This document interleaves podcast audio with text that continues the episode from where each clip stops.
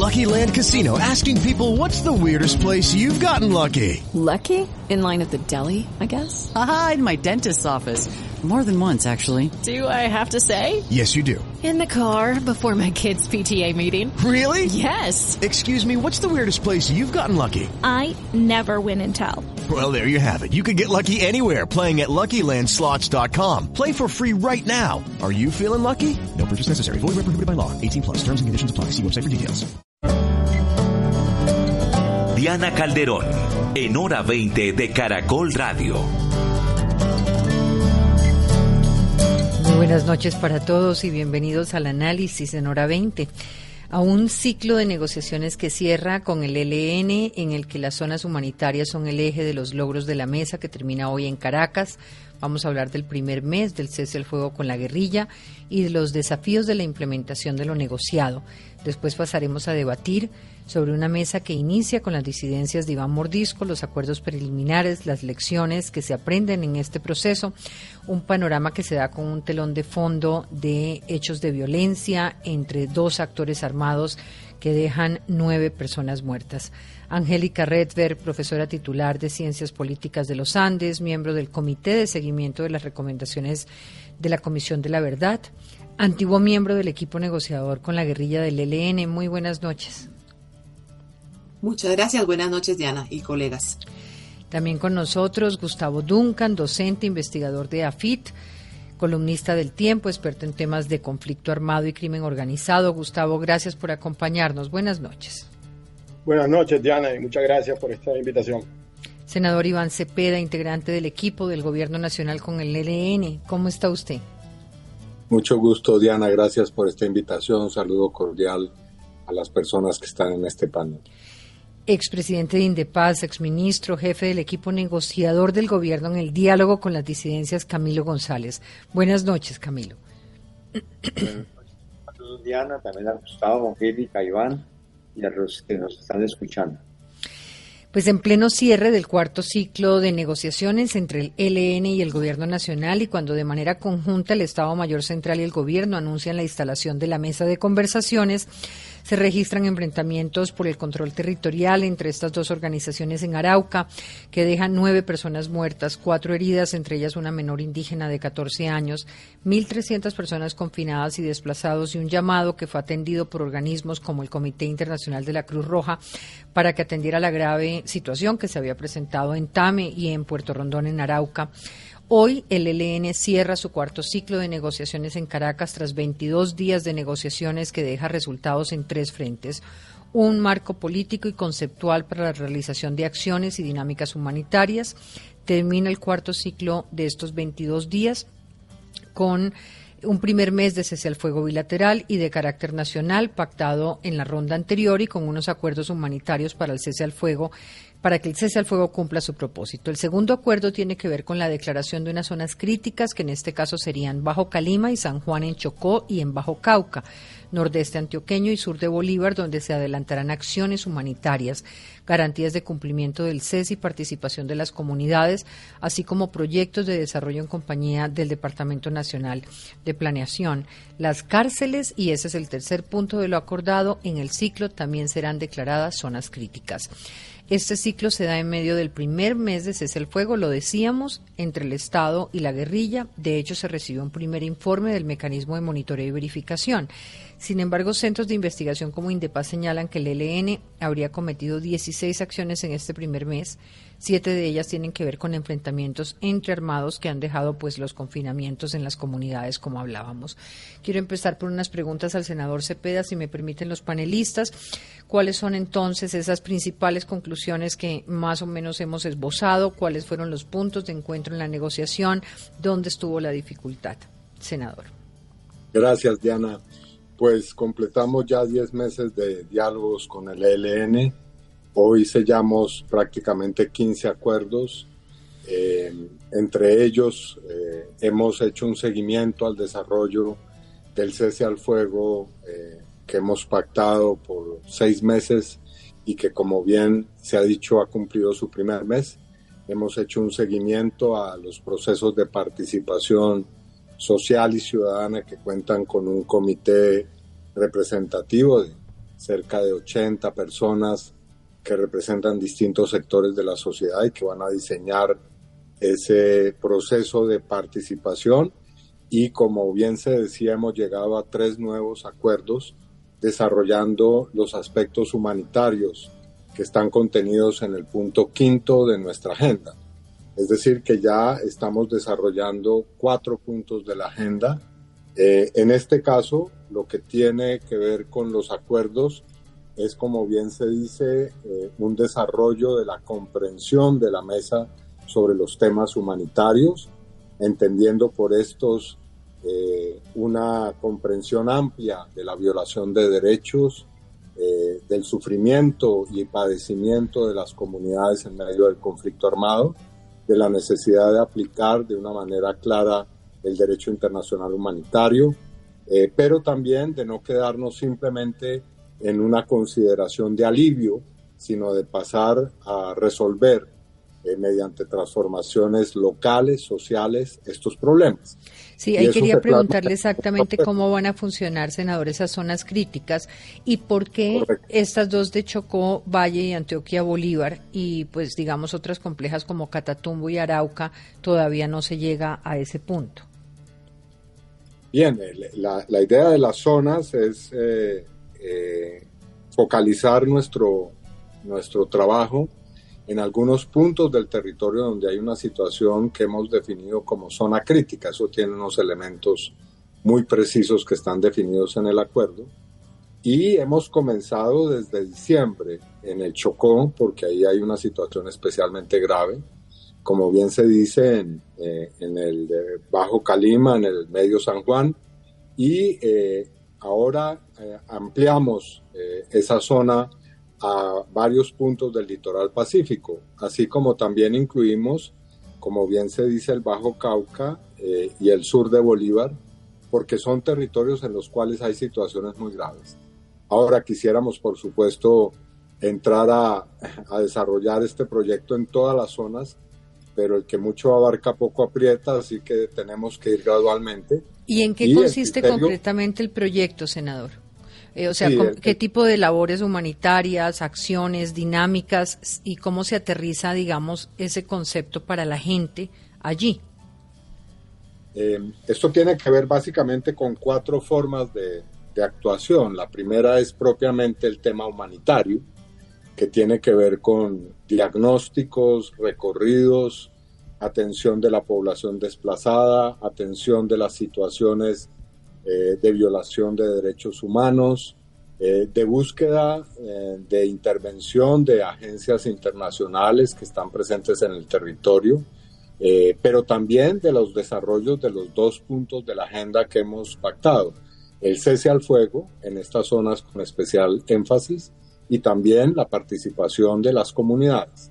Y por último, una dimensión que surge ahora en este ciclo de conversaciones que es un eh, germen de desarrollo de proyectos eh, de, eh, de, carácter social a través de alianzas público-populares y público-privadas en las cuales queremos desarrollar con el Departamento Nacional de Planeación distintos proyectos en estas zonas, proyectos que tienen que ver obviamente con las necesidades más graves en materia social, económica. para eso eh, visitó la mesa del director nacional de planeación, el doctor Jorge Iván González, quien hizo una explicación del Plan Nacional de Desarrollo, y estuvimos ya eh, conversando sobre cómo pueden ser eh, los desarrollos que pueda tener allí una serie de proyectos de esta naturaleza. Así que estamos en el diseño. Claro, uno se imagina que esto necesita de alguna manera pues una gerencia que pueda realmente pues diseñar y hacer y materializar eso en, el, en los lugares, que más o menos son cuántas zonas?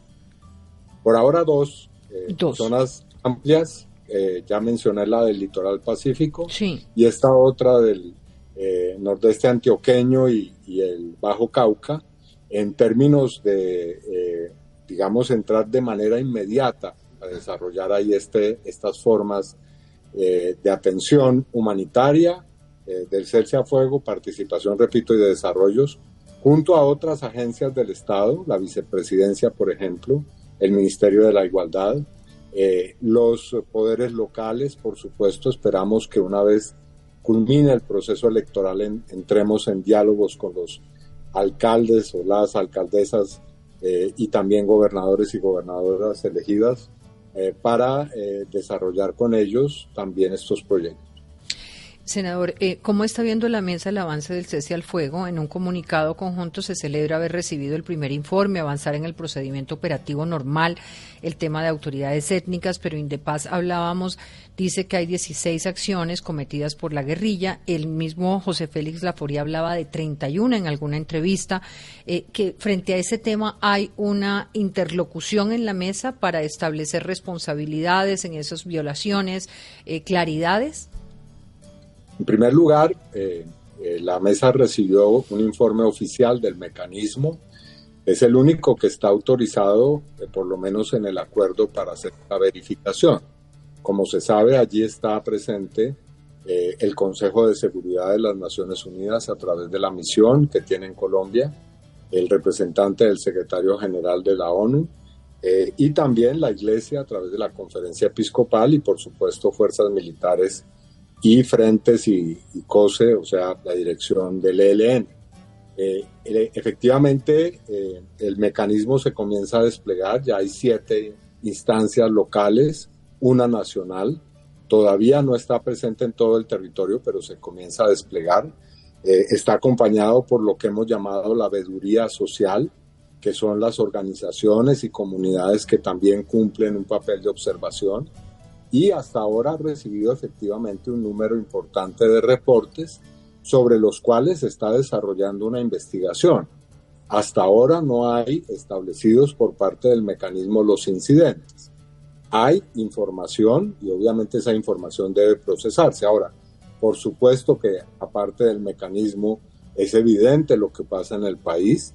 Eh, es cierto, hay una disminución real de la confrontación entre el ELN y las fuerzas militares, eso es perfectamente verificable, pero en cambio tenemos que hay territorios en los cuales hay fuertes enfrentamientos, como es el caso de Nariño, Arauca, y ya mencioné el Bajo Cauca, Chocó, eh, entre el ELN y, otros grupos, entre ellos el EMC y también eh, el Clan del Golfo.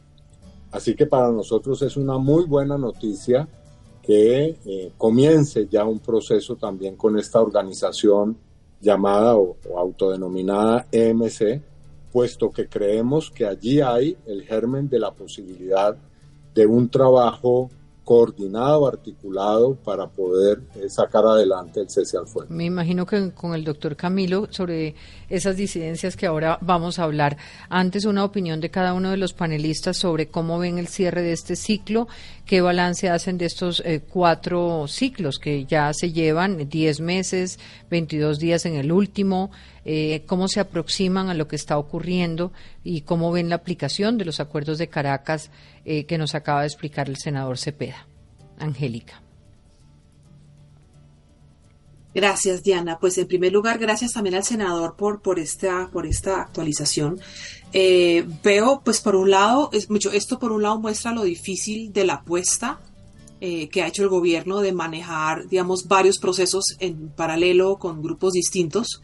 Eh, en ese sentido, para mí es positivo que el cese se haya mantenido, que las violaciones documentadas no son entre gobierno y ELN, sino entre ELN y los grupos que están en disputa en los territorios en los cuales eh, se realiza el cese. Digamos, eso era de esperarse, pero la, la, parte positiva es que efectivamente las partes efectivamente sentadas en la mesa han cumplido aparentemente las With lucky landslots, you can get lucky just about anywhere. Dearly beloved, we are gathered here today to. Has anyone seen the bride and groom?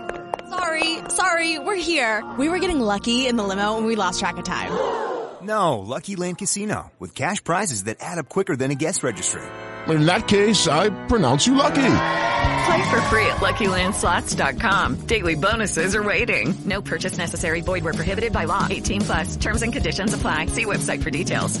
Condiciones como lo ha mostrado ese mecanismo de monitoreo y creo que eso es eso eso muestra eh, eh, la voluntad y la y la capacidad del mecanismo de efectivamente generar eh, cumplimiento. A mí, a mí, a mí, a mí una preocupación que me generan estos anuncios sucesivos es cómo es que se combina, cómo, cómo es que se conjugan y se coordinan entre los diferentes, no solo procesos en el territorio nacional, sino apuestas dentro de un mismo proceso de negociación. Cómo estas zonas críticas y los proyectos que eh, plantea el senador en relación que, van a ser, digamos, dirigidos desde planeación se, relacionan con lo que está al mismo tiempo planeando eh, el Consejo Nacional de Participación, cómo, cuál es el rol de las comunidades ahí, cómo interactúa eso también con los mecanismos del cese, es decir, siento que estamos abriendo cada vez más frentes dentro de la misma negociación eh, y, si, y si eso sirve para ganar confianza y generar avances concretos que nos acerquen a parar la violencia política, pues bienvenidos sean, pero quiero tener más claridad sobre cuáles son exactamente esos, esos, esos, esos, esos estándares con los cuales vamos a medir la eficacia de estas medidas y la capacidad de coordinarlas todas al tiempo. Eh, ahí agregaría yo si, si estos proyectos de desarrollo em, eh, partirían de fortalecimiento de planes PEDETS o si es otra cara, eh, digamos, de otra, otra especie de planes PEDETS en el marco del acuerdo con el ELN y un poco lo que le preguntaba que Angélica pues retoma de una manera mucho más clara y es esa coordinación y esos indicadores de que se cumple con el propósito establecido. Gustavo. Hola, yo también tengo como eh, ciertas inquietudes muy en de la línea eh, de Angélica, sobre todo es cómo se ata esto con el largo plazo del proceso, es decir, es cómo toda esta serie de acciones, eh, independientemente de los grupos, de los otros grupos que vamos a hablar de, de ellos, llevan a, una salida, a un, un, a un desarme y a una salida final del conflicto del ELN que entre otras cosas ha sido bastante rechazada por ellos mismos. Es decir, cómo esto nos va a llevar a una desmovilización eh, del ELN y hacer política eh, sin armas, que sería la, parte final de ese, eh, de ese proceso en el que el ELN ha estado un tanto ambiguo y a ratos reacios en el tema de, de dejación de armas. Es decir, uno lo que cree que querría es en, en, las conclusiones es cómo se atan estos los avances que son loables.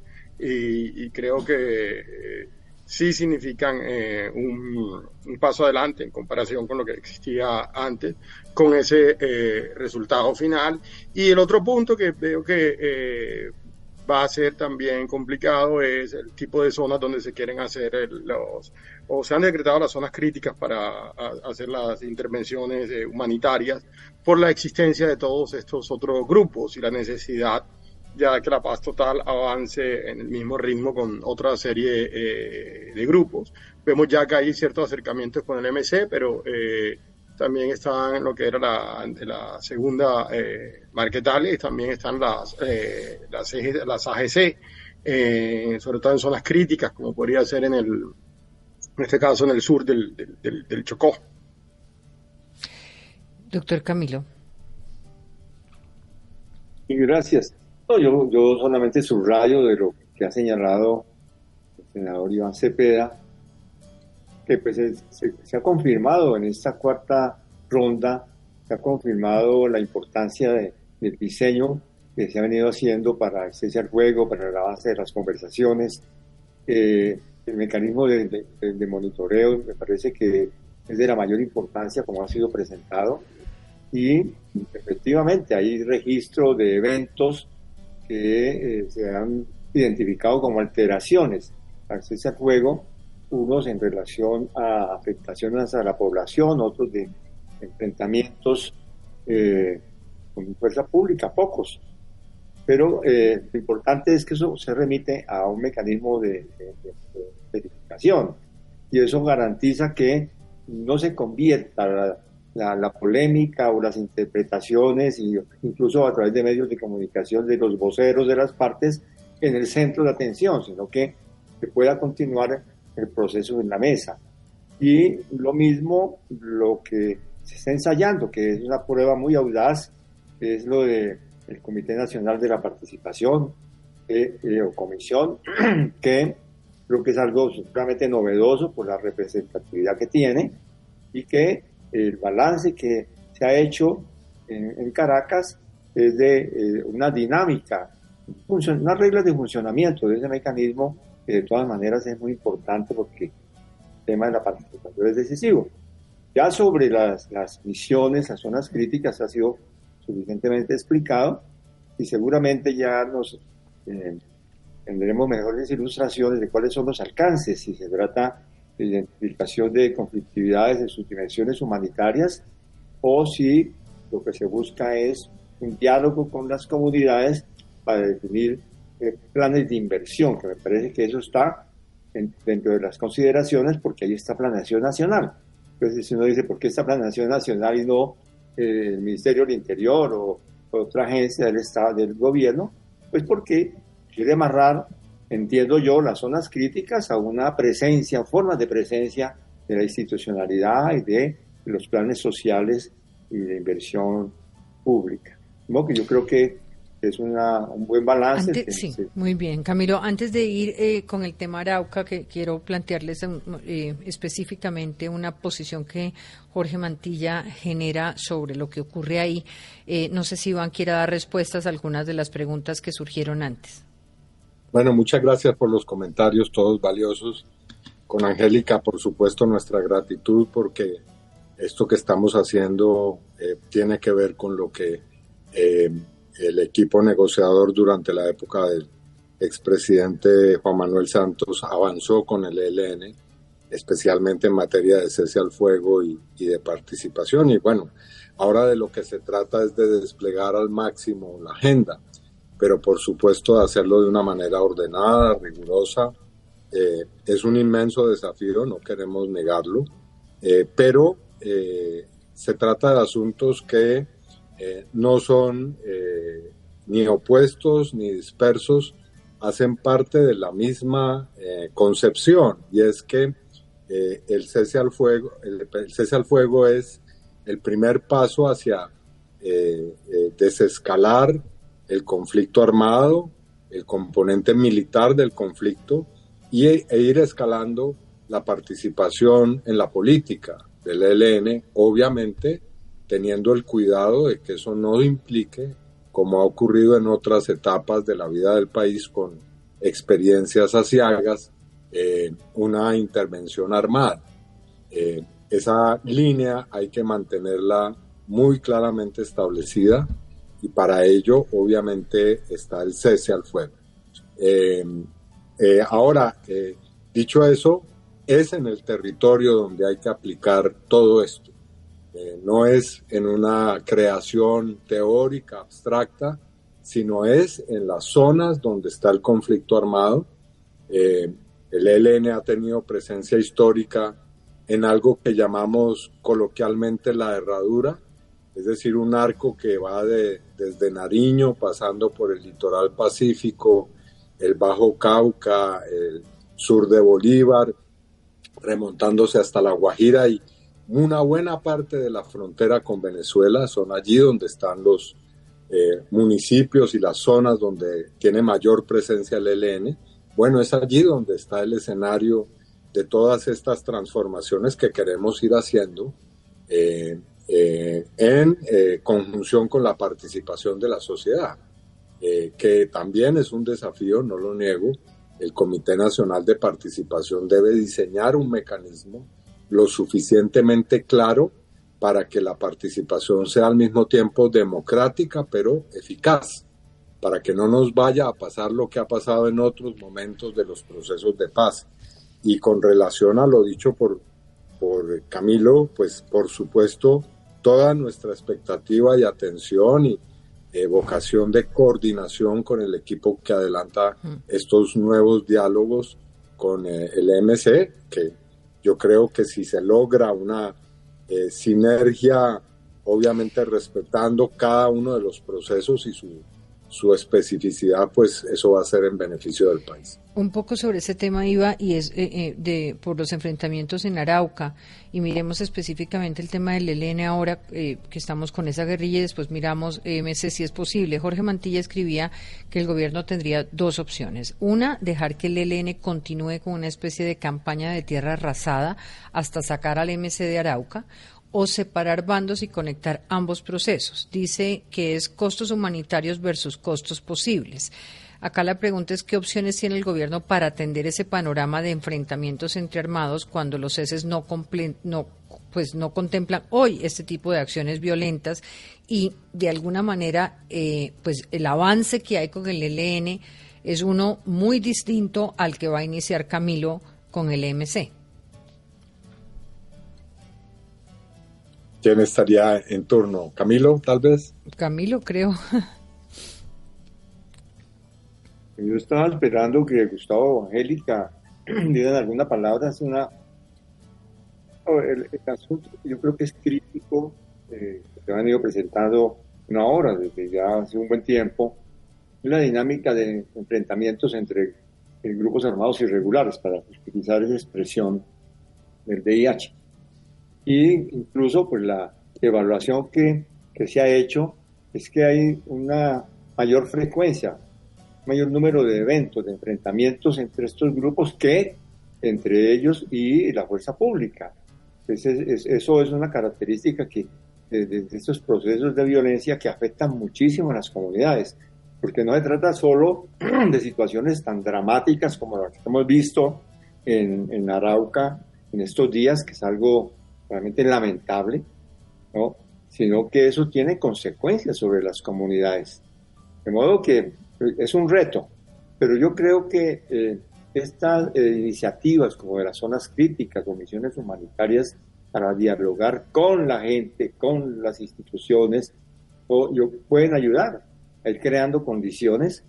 Se han realizado en algunas circunstancias pactos, eh, treguas momentáneas, como por ejemplo en el sur de Bolívar entre el ELN y el Estado Mayor Central de la FAREP, también en Catatumbo, por momentos eh, se han presentado, e incluso se ha hablado de esas intenciones, algunos de ellos han, han delegado personas para que se entiendan con los otros, es decir, que hay algunas experiencias mínimas, pero hay que reconocer que allí hay una dificultad mayor y que sobre eso hay que insistir y que hay que escuchar la voz y la presión de las comunidades en todas las zonas del país.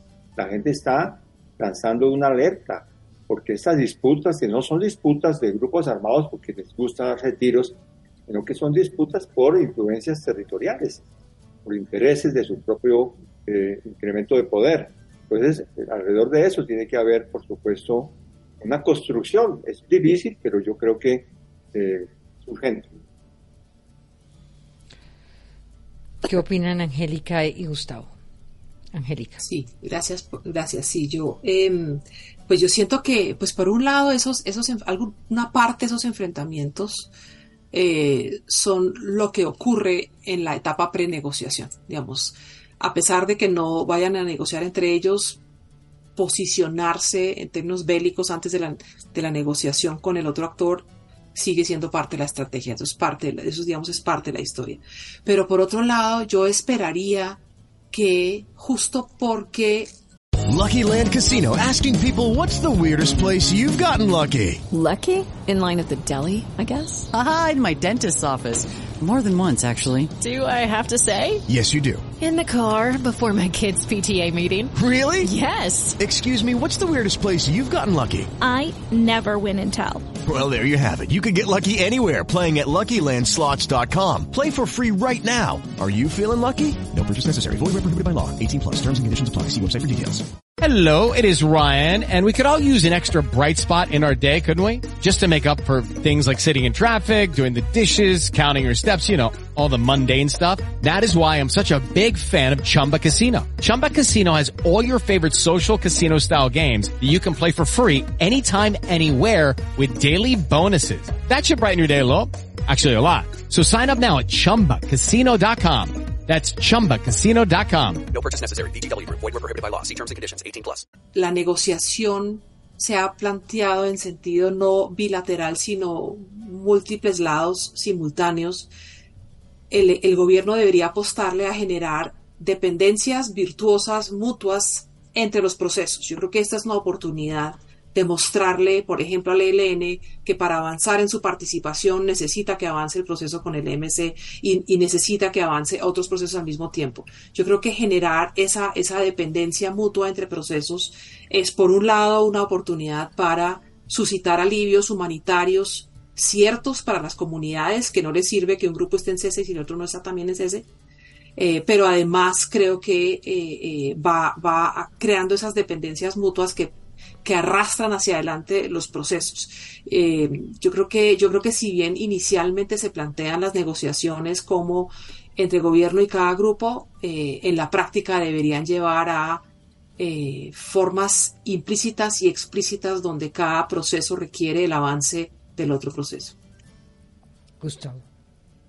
Y complementando lo que dice Angélica, yo creo que aquí el, asunto es, es la, ritmo tan diferente que ha llevado el gobierno con otros grupos, eh, no solo el MCE, sino Marquetalia y, y AGC, que deberían, es decir, eh, eh, tener ya una algún tipo de compromiso mínimo para evitar que en las zonas donde se, comiencen a llevar estos procesos de humanitarios y estos cese al fuego no se conviertan en zonas de de intervención por, estratégica eh, de estos grupos, lo que llevaría al traste, al avance con, que se podría eh, hacer dentro del marco de la negociación con el ELN. E Creo que eso debió asegurar, ha debido intentar asegurarse en, en, en, la, en la, propia eh, negociación.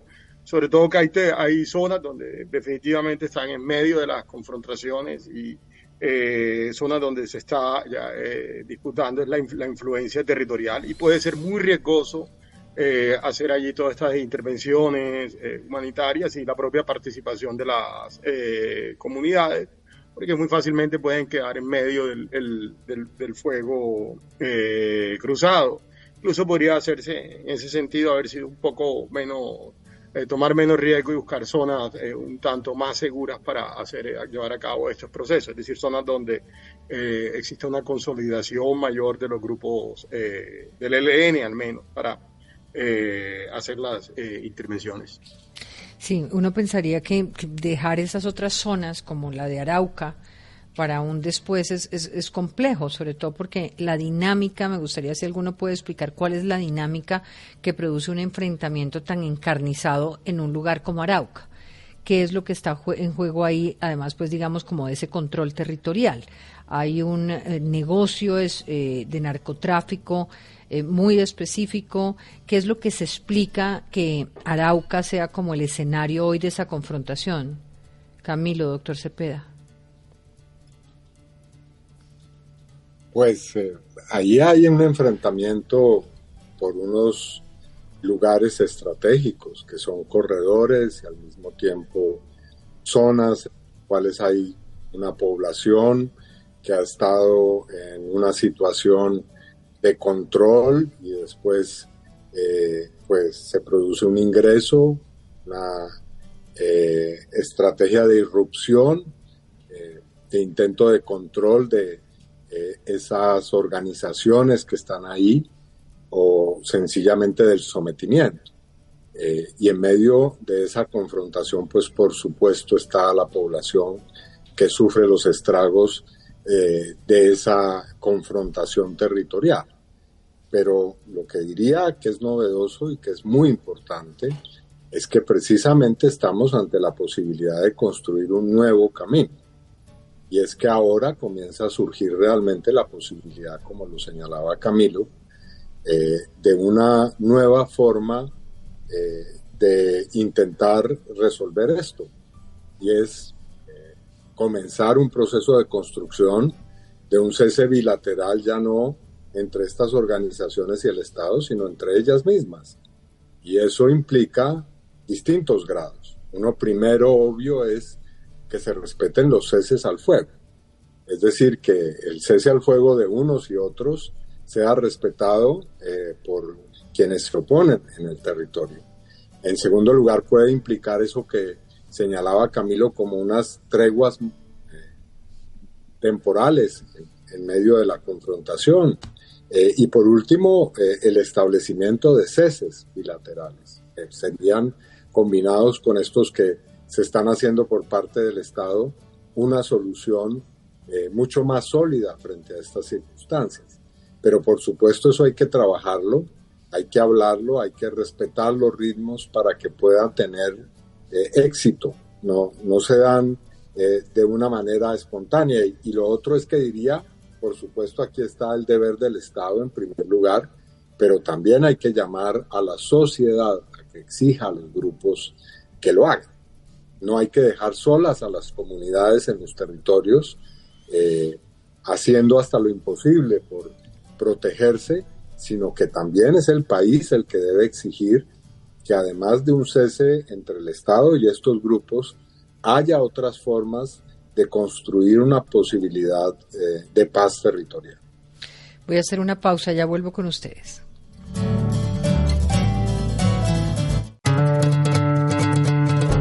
Caracol Radio, hora 20.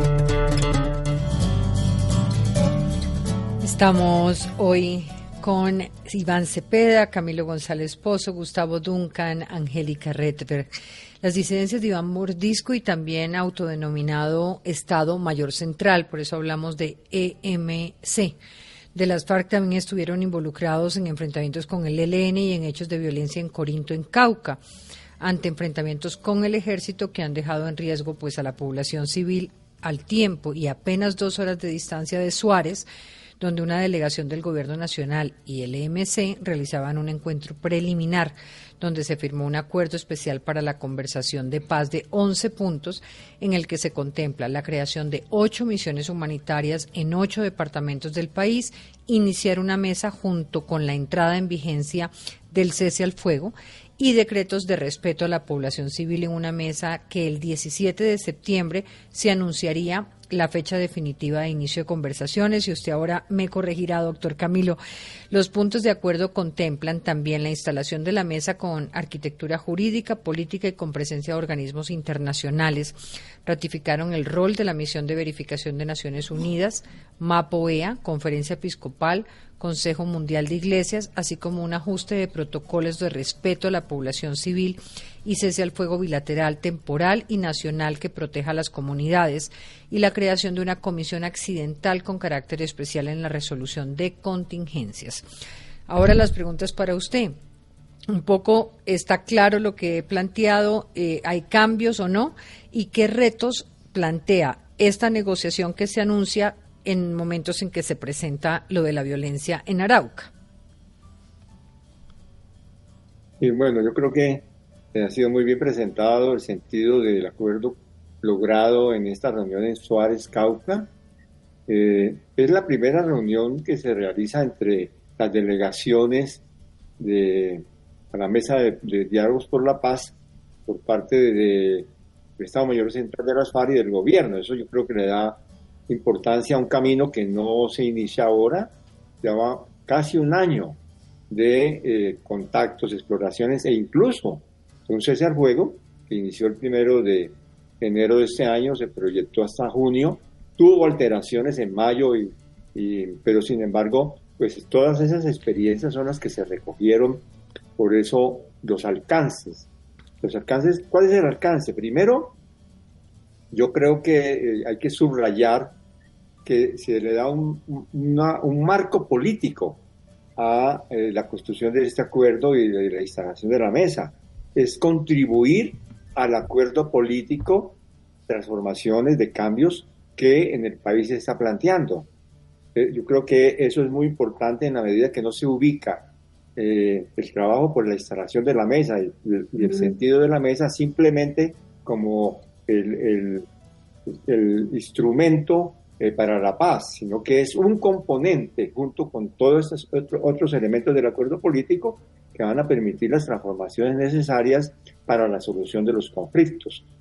Ahora, el primer punto que se enuncia en el, texto aprobado es el, propósito de instalar la mesa de, eh, diálogo y negociaciones. Y para ir a esa mesa se definen unos pasos, elaboración de los documentos del acuerdo de cese al fuego, de protección de la sociedad civil, de la propia agenda y de protocolos necesarios como la, los mecanismos de verificación, eh, los instrumentos de acompañamiento internacional de países garantes y de eh, países acompañantes o entidades acompañantes, yo creo que es muy importante. Y estas ocho misiones, misiones humanitarias, tienen un sentido explícito. Dicen, son misiones humanitarias eh, que van a atender situaciones críticas que se han presentado en zonas de ocho departamentos y que tienen eh, como metodología escuchar a las comunidades, escuchar a las instituciones y dar lineamientos de derecho internacional humanitario. el, el haber, el inscribir la acción en los territorios en el derecho internacional humanitario es un hecho que hay que subrayar, porque nos da un marco de referencia, un lenguaje común. Yo creo que eso es muy importante que se, se esté trabajando en esa dirección. No quiere decir que todo esté claro. Cuando se habla de derecho internacional humanitario hay que ir a las precisiones sobre qué significa la, los mecanismos de aplicación de acuerdos especiales en cada uno de los temas del derecho humanitario. Ahí pueden darse eh, eh, interpretaciones, que pueden dar discusiones, pero lo fundamental es que se va a ir a las comunidades con un instrumento común, las normas del derecho internacional humanitario. El 17 de septiembre se hará una primera evaluación porque la, la, la sesión, la reunión en Suárez eh, terminó, pero comenzó el trabajo de comisiones, es decir, que el trabajo de grupos mixtos integrados por los delegados de las partes que va eh, a trabajar, que ya tiene una agenda de trabajo intensa durante estos 15 días antes del 17, para poder cumplir con los prerequisitos que permitan ya ahí sí ir a la instalación de la mesa y en la instalación anunciarle al país el cese al fuego. Es un caso singular. El día que se instala la mesa, se anuncia el cese al fuego y una serie de medidas sobre la agenda y sobre la protección a la sociedad civil. Ese es, el, en términos generales, el sentido de lo que se ha avanzado. Cese al fuego con un... el Estado. Digamos, todavía no estamos hablando de los ceses al fuego entre organizaciones. A ver si es cese con el Estado. El otro tema, por supuesto, escapa a las posibilidades de la mesa. Ok. Eh, de otra parte, digamos, ¿cómo aterrizan estas ocho misiones humanitarias cuando al tiempo el ELN mantiene las, se mantiene las intenciones de unas zonas de crisis para atenderlo también de manera humanitaria. O sea, cómo llevamos esto a un plano real donde mejoren los indicadores.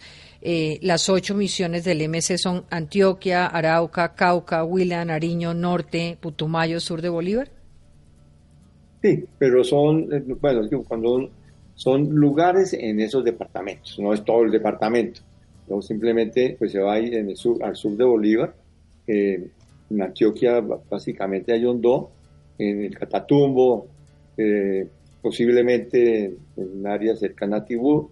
Es decir, en cada parte hay una situación especial que motiva la misión y por eso no, pues no yo creo que no hay ninguna interferencia con, hmm. con lo que ha venido por parte de, de, eh, de, de, del acuerdo de, Cara, de Caracas.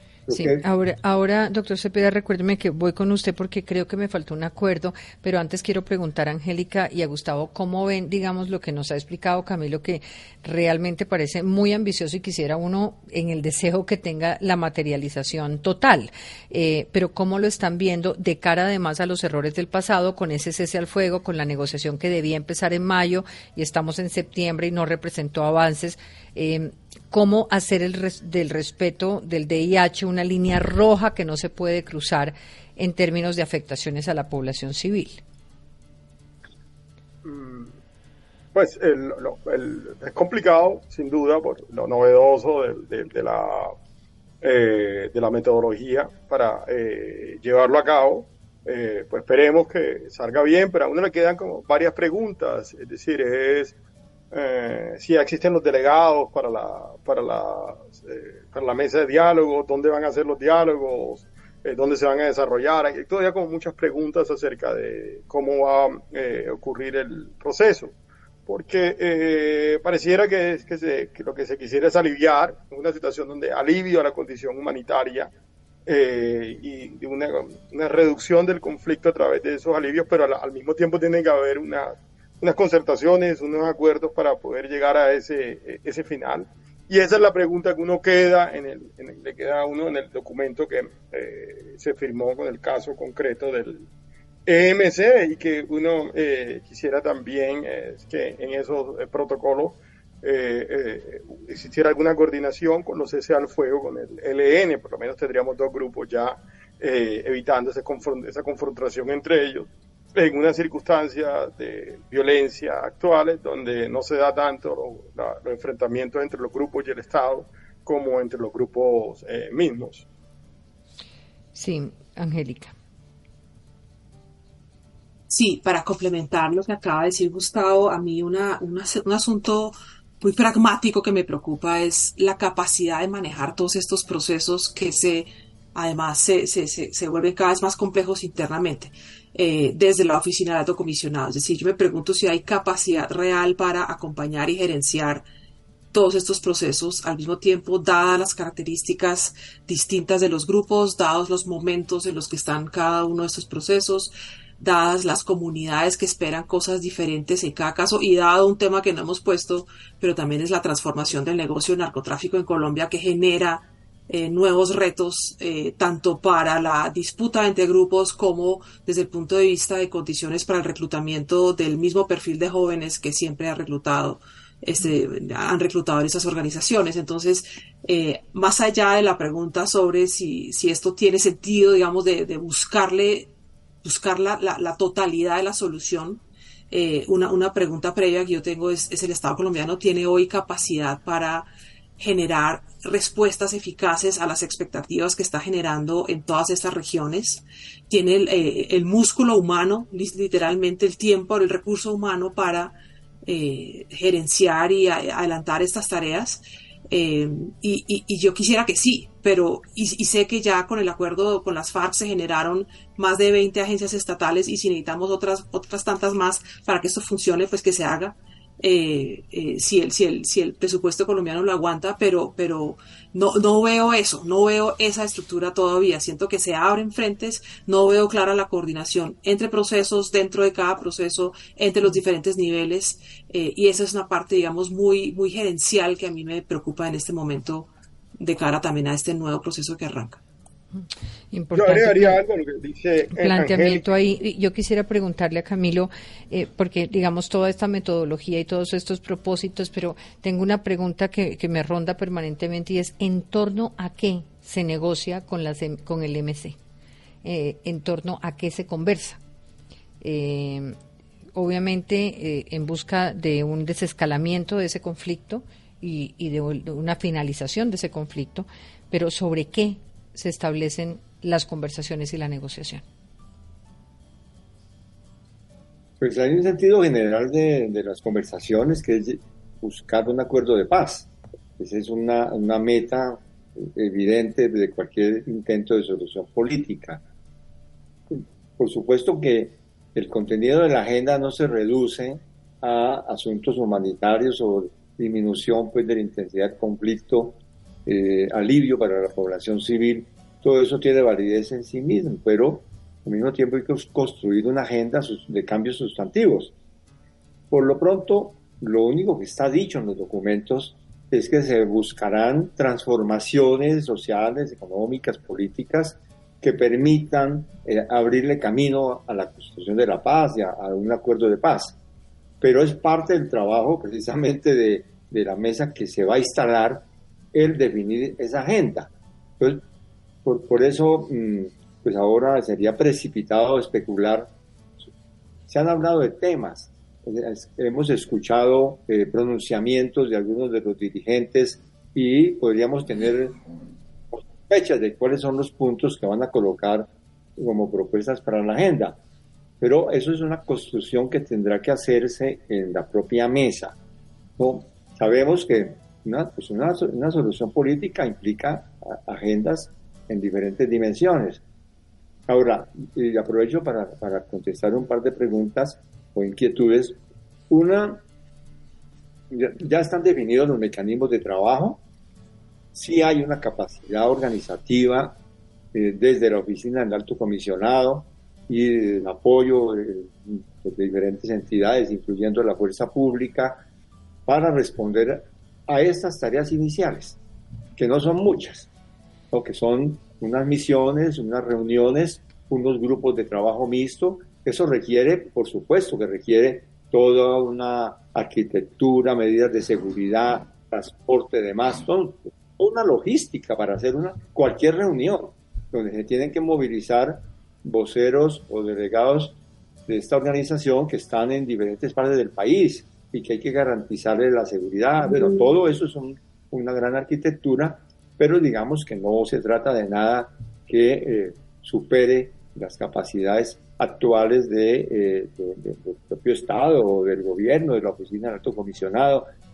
Y en relación a las misiones especiales, estas misiones son misiones puntuales. Inicialmente no van a ser eh, intervenciones en el territorio con planes de desarrollo o cosas por el estilo, identificación de, de dinámicas de inversión, no. Tienen un propósito inmediato que es escuchar, atender unas situaciones críticas que se han presentado desde el punto de vista humanitario y poder tener esto como eh, unos insumos y, dar respuesta desde la perspectiva del derecho internacional humanitario. Eso ya es suficientemente complejo, pero desde el punto de vista logístico eh, no tiene complicaciones. Y ahí aquí, la verdad es que eh, pues quienes hemos trabajado en el Estado nos quedamos sorprendidos de, la, de, las dimensiones, así como es un aparato burocrático a veces difícil de mover, tiene mucha, muchos recursos y capacidad de respuesta. Yo creo que, de modo que estamos en los primeros retos, los primeros pasos. Difícil es implementar acuerdos, como estamos viéndolo en el caso de los acuerdos del Colón. Pero eh, lo que es el proceso de construcción del acuerdo, de instalación de la mesa, sobre eso yo veo que hay capacidad de coordinación, que hay gerencia, que eh, ese no será nuestro problema. Yo creo que los problemas van a ser sobre todo de tipo político y de eh, definición de los contenidos de las propias agendas. Eh, Duncan, qué pena que le quite la palabra.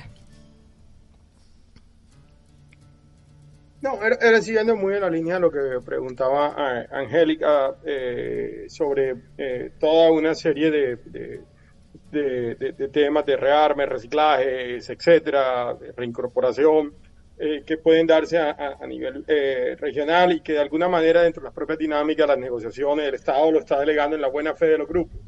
Es decir, el no reclutamiento, el, el, el, trato hacia los civiles, de alguna manera eh, se van a, delegar en, los, grupos armados mientras ellos están en, en, en las eh, en las zonas y no va a haber el, despliegue del Estado para ir eh, llevando ya ese, ese, ese alivio a la, a la, a la, a la situación humanitaria existente. Esa es la impresión que queda en la dinámica de la, de, de la negociación.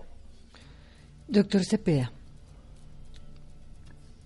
Bueno, yo creo que es un hecho político de la mayor relevancia que después de esos acercamientos esté ya eh, llegando al punto en el cual surja una mesa de diálogos con este grupo, que es un grupo que hay que decirlo, tiene una presencia muy importante en, territorios, tiene un ritmo de crecimiento que es eh, tal vez el más intenso actualmente eh, y pues que también tiene unos planteamientos. Hay que recordar que su origen eh, se remonta al momento en el cual eh, se produjo una diferencia con eh, los acuerdos que se estaban negociando primero y que luego se suscribieron en La Habana como parte del proceso de paz con las FARC-EP. Así que allí hay, sin lugar a dudas, una inmensa tarea y vemos con optimismo que ya se esté en esa arquitectura de la mesa eh, en conformar unas bases que van a seguramente derivar en una agenda y eh, en, una, eh, en un proceso de, diálogos. Ahora, efectivamente estamos viendo emerger una institucionalidad de la paz eh, no solamente ante la existencia de, varias mesas de diálogo, sino también el comisionado eh, Rueda lo anunció hace unos días, eh, ocho regiones de paz que van a tener cada una un responsable. Estas misiones de las que habla Camilo, las zonas en las que estamos nosotros pensando desarrollar dinámicas humanitarias, entonces el reto es que esto no se convierta en una burocracia anárquica y caótica, sino que sea precisamente un, eh, una institucionalidad que actúe de manera coordinada. Eh, así que creo que eh, al lado de hechos tan preocupantes como los que vemos diariamente en los territorios, pues están estas realidades que transforman la política de paz del gobierno ya no solamente en planteamientos, sino en hechos. Sí. ¿Había un acuerdo que nos faltaba con el ELN? Sí, cómo no. Eh, eh, hoy hemos firmado también una carta de intención eh, entre la mesa de diálogos y el sistema de medios del Estado, RTBC Señal Colombia, para hacer una pedagogía del proceso de paz por esta vía. Ahí la intención de que los actos oficiales de la mesa de diálogos la participación de la sociedad en las discusiones que van a tener lugar en los próximos meses, 25 procesos que vamos a desarrollar a partir del Comité Nacional de la Participación, pues tengan una difusión eh, a través de este sistema. Creemos que ese es eh, un hecho fundamental. La ciudadanía debe tener acceso a la información que se está produciendo en el proceso para que todo transcurra con la mayor transparencia de cara a la ciudadanía y se entienda el por qué se están haciendo cada una de las cosas y tomando cada una de las decisiones en la mesa. Gracias a ustedes por las claridades para los oyentes, por las opiniones, que todo vaya saliendo cada vez mejor. Gracias, Diana. Un saludo. a todos. Camilo, un abrazo. Gracias.